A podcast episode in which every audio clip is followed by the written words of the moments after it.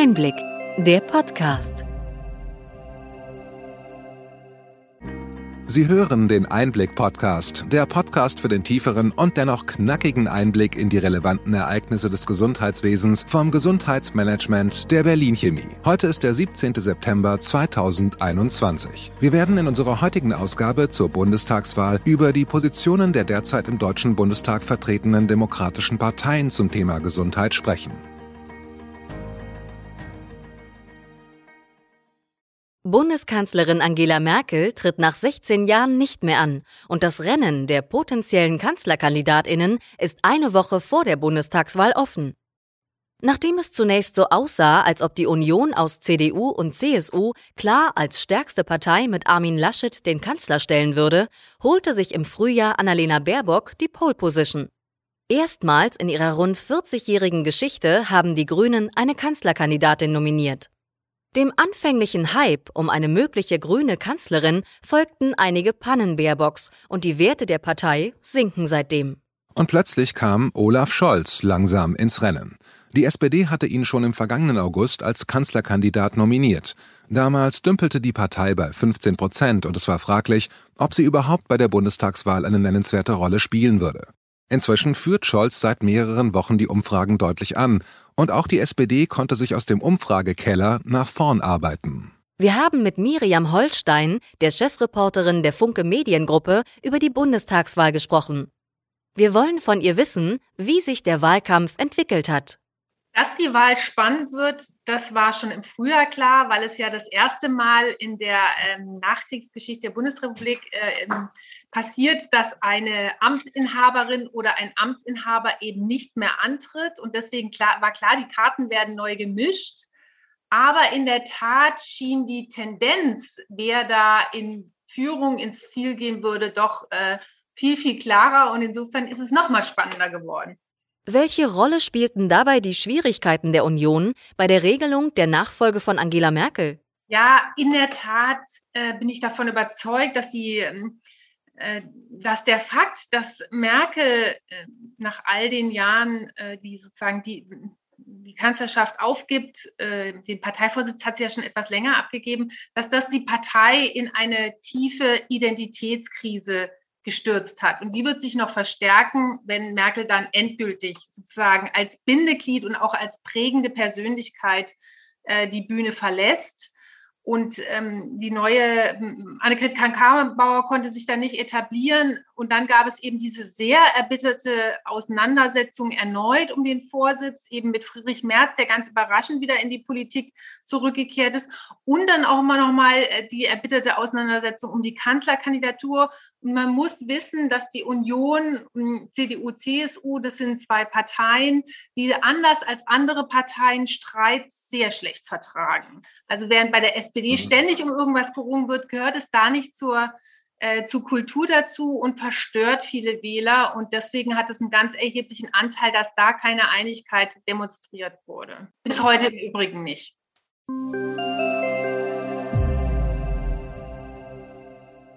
Die Wahlen bleiben spannend und es lohnt sich der Blick in die Wahlprogramme. Wir nehmen diese unter die Lupe, was die Positionen zum Thema Gesundheit angeht. Was ist der Gesamteindruck?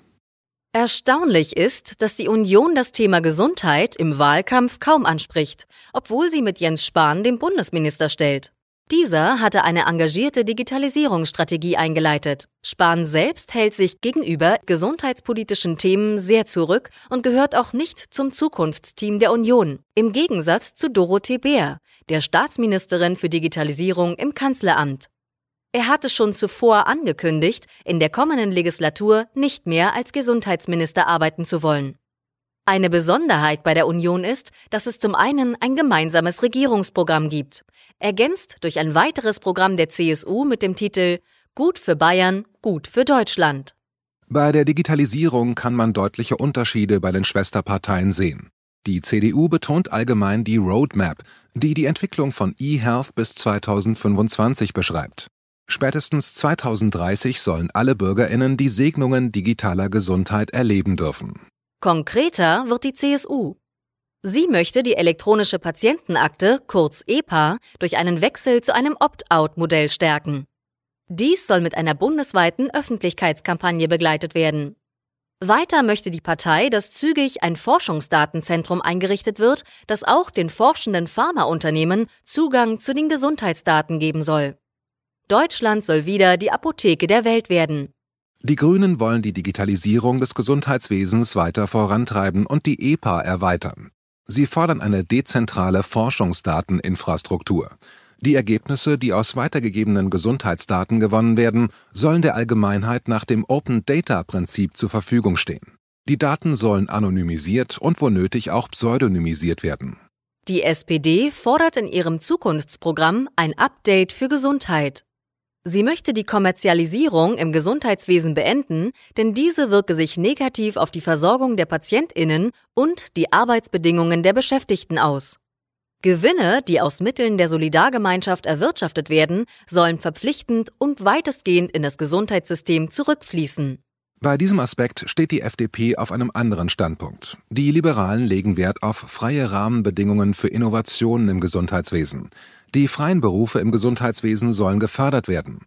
Die Partei besteht auf einen strikten Schutz des geistigen Eigentums im Patentrecht, auch bei Arzneimitteln für seltene Erkrankungen. Diese Eigentumsrechte soll es bei der Linkspartei nicht mehr geben. Die Pharmaindustrie soll dem Gemeinwohl verpflichtet und unter demokratische Kontrolle gestellt werden. Die Arzneimittelpreise sollen gesetzlich begrenzt werden.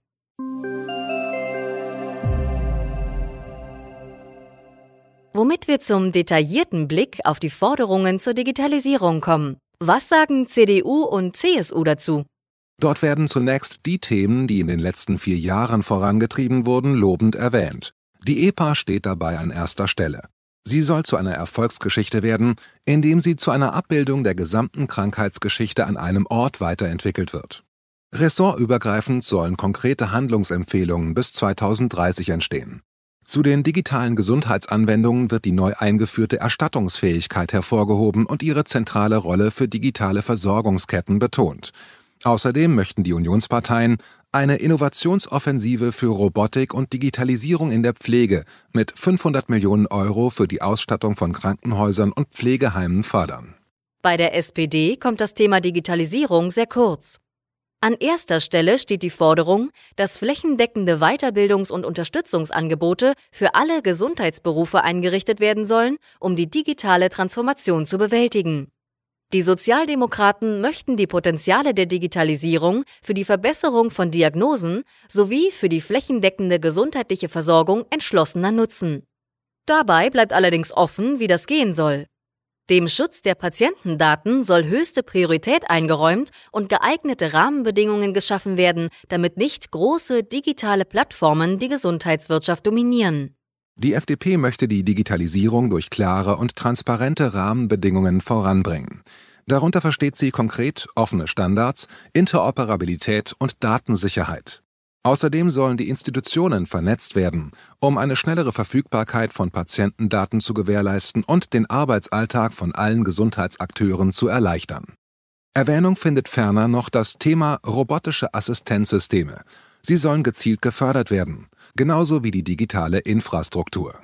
Bei den Grünen wird das Ziel der Digitalisierung neben anderem mit dem barrierefreien und sicheren Zugriff auf den digitalen Impfpass, Gesundheitsinformationen, Blutgruppe sowie die Krankheitsgeschichte via App beschrieben. Dazu soll die EPA zusammen mit Patientenorganisationen weiterentwickelt werden.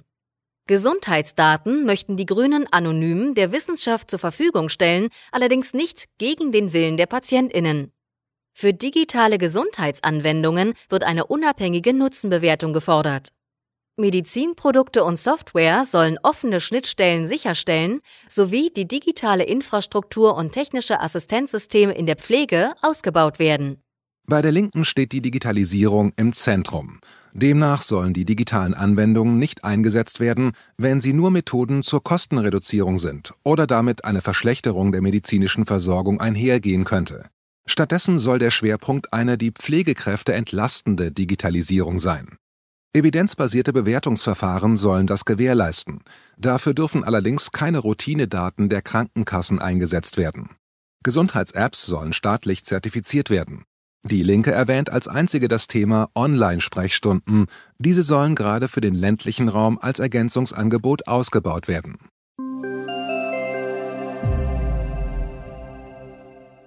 Was wollen die Parteien bei ambulanter und stationärer Versorgung konkret anpacken? Bei der ambulanten Versorgung wollen die derzeit im Bundestag vertretenen demokratischen Parteien alle eine Verbesserung erwirken. Die Union bleibt dabei mit der Forderung nach einer wohnortnahen, digitalen und barrierefrei zugänglichen ambulanten Versorgung vage. Bei der Krankenhausfinanzierung soll eine bedarfsgerechte Versorgung im ländlichen Raum berücksichtigt werden. Die SPD möchte die Kommunen bei der Einrichtung von MVZ unterstützen. Eine Überprüfung sowie die Veränderung der Fallpauschalen wird angestrebt. Diese sollen eventuell auch komplett abgeschafft werden. Die Sozialdemokraten fordern eine Neuordnung der Rollenverteilung zwischen ambulantem und stationärem Sektor, wobei die Kliniken ihren ambulanten Bereich deutlich ausbauen sollen und weitere integrierte medizinische Versorgungszentren mit einem umfangreichen Angebot, auch für den ländlichen Raum, entstehen sollen. Eine bedarfsgerechte Grundfinanzierung von Kinderkliniken im ländlichen Raum wird angestrebt. Die Linke möchte bei diesem Thema die Profitmöglichkeit durch MVZ in Konzernhand rückgängig machen. Die Partei fordert eine gesetzliche Personalbemessung für alle Berufe im Krankenhaus sowie die Einstellung von 100.000 Pflegekräften in Krankenhäusern sowie weitere 100.000 in Pflegeheimen. Die Beschäftigten sollen 500 Euro mehr Grundgehalt bekommen auch um so qualifizierte Kräfte zurückzugewinnen. Personalabbau und Outsourcing sollen gestoppt und die Fallpauschalen abgeschafft werden. Die vollständige Refinanzierung der Betriebskosten der Krankenhäuser durch die Krankenkassen wird angestrebt. Die FDP möchte den Grundsatz ambulant statt stationär verwirklicht wissen. Eine Strukturreform im Krankenhaussektor wird gefordert und die Finanzierung von Investitionskosten sollen verbessert werden. Die Vergütung der Krankenhäuser soll an Qualitätsmaßstäbe gekoppelt werden. Und auch die Grünen fordern den Abbau der Sektorengrenzen zwischen dem ambulanten und dem stationären Sektor. Die Grünen wollen weiter eine integrierte Bedarfsplanung sowie Gesundheitsregionen, die an die Kommunen angebunden sind. Die Partei fordert kommunale Gesundheitszentren.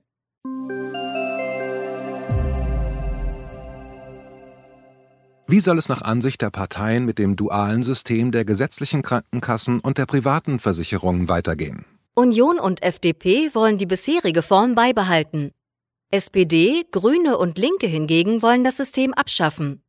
Die konkreten Modelle dazu sind bei den drei Parteien unterschiedlich, doch hier gibt es viele Überschneidungen in den Forderungen.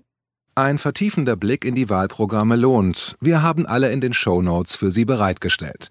In unserem Einblick-Newsletter werden wir uns in der kommenden Woche ebenfalls damit beschäftigen. Die Positionen der Parteien sind auch für mögliche Koalitionsgespräche wichtig. So viel zu unserem Überblick zu den Forderungen der Parteien. In einer Woche wird gewählt. Wir haben Miriam Holstein gefragt, wie sich Amtsinhaber Jens Spahn geschlagen hat im Amt und wohin die Reise für ihn gehen könnte. Ich finde, dass sich Jens Spahn ganz passabel geschlagen hat. Also er hat natürlich viele Fehler am Anfang gemacht oder ist auch viel übersehen worden. Sind die, die Altenheime sind nicht früh genug äh, geschützt worden. Aber man muss einfach sehen, die Pandemie hat uns in eine Situation gebracht, die noch nie da gewesen ist. Und damit waren alle überfordert. Und es wurde auch von fast allen äh, am Anfang komplett unterschätzt, unterschätzt auch von vielen Experten das war eine Wahnsinnszeit. Ich glaube, Jens Spahn war wie kein anderer Minister wahnsinnigen Belastungen und auch Anfeindungen ausgesetzt. Und dafür, finde ich, hat er es geschafft, das doch ganz gut äh, beieinander, die Fäden beieinander zu, äh, zu halten und auch relativ ruhig äh, auf Vorwürfe zu reagieren und auch bei seinem Kurs mehr oder weniger zu bleiben. Also ich denke, er ist, er wird wieder eine Spitzenposition bekommen Jetzt ist natürlich die spannende Frage, wird es in der CDU geführten Regierung sein? Ansonsten äh, könnte ich mir auch vorstellen, dass er nach dem Fraktionsvorsitz greifen wird. Wir fragten sie weiterhin nach ihrer Prognose für den Ausgang der Wahl. Gerade nach den Erfahrungen der letzten Wochen, ähm, wo sich die SPD dann so rasant nach vorne und unerwartet nach vorne geschoben hat in den Umfragen, äh, glaube ich, müssen wir alle ein bisschen vorsichtig sein. Ich glaube, es wird ein sehr enges Rennen werden. Ich hätte jetzt noch die Vermutung, dass die Union es knapp, ganz knapp an die erste Stelle schaffen kann. Aber ich würde nicht mehr alles drauf setzen und äh, würde auch nicht ausschließen, dass an erster Stelle eben dann Olaf Scholz und die SPD stehen. Aber vielleicht erleben wir noch eine ganz andere Überraschung. Also schwierig dieses Mal.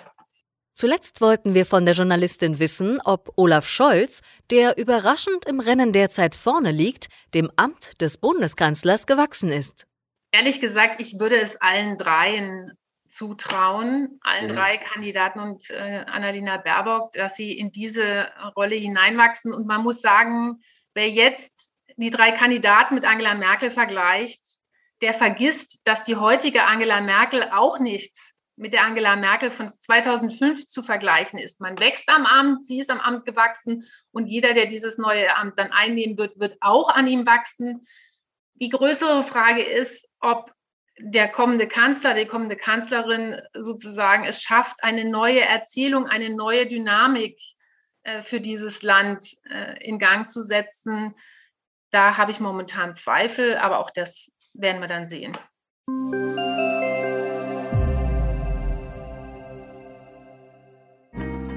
Wir hoffen, dass Ihnen unser Einblick-Podcast zur Bundestagswahl gefallen hat. Bitte schicken Sie uns gerne Anregungen und Fragen an gesundheitsmanagement at berlin-chemie.de. Wir wünschen Ihnen für die kommende Woche alles Gute und freuen uns, wenn Sie am nächsten Freitag wieder dabei sind beim Einblick-Podcast vom Gesundheitsmanagement der Berlin Chemie.